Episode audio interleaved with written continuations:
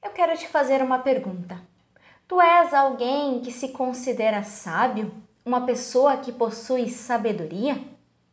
O livro de Provérbios, no capítulo 3, nos traz seis fatores ou seis marcas de uma pessoa que é verdadeiramente sábia. A primeira marca ela vem do versículo 5, que assim nos diz: Confia no Senhor de todo o teu coração e não te estribes no teu próprio entendimento. Esse versículo, ele nos fala da confiança em Deus.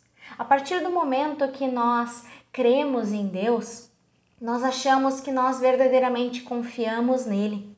Mas como pessoas pecadoras, nós temos a tendência de colocar outras coisas na nossa vida como prioridade.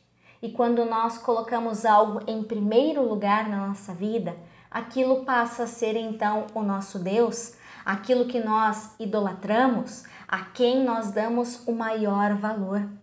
Só que quando Deus não está em primeiro lugar na nossa vida, quando Ele não conduz o nosso viver, o nosso coração, e nós queremos viver segundo o nosso conhecimento, segundo o nosso entendimento, muitas vezes a gente vem a falhar.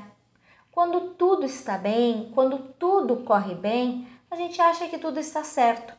Mas a partir do momento que acontece alguma dificuldade na nossa família, no nosso emprego, no dinheiro, naquilo que a gente põe em primeiro lugar, a gente tem uma dificuldade muito grande.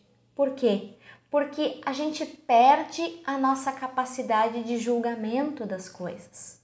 A gente se preocupa muito mais com aquilo que está dando errado, com aquilo que nós colocamos em primeiro lugar, que a gente não sabe como seguir, por quê? Porque as coisas saíram de ordem, porque as coisas perderam o seu verdadeiro rumo. E como é que a gente resolve essa idolatria? Como é que a gente resolve essa caminhada onde Deus não está em primeiro lugar? De forma simples. Leia novamente o versículo. Confia no Senhor de todo o teu coração e não te estribes no teu próprio entendimento. Deus ele nos diz que quando nós confiamos verdadeiramente nele, quando nós o colocamos em primeiro lugar na nossa vida, nós não confiamos em nós mesmos.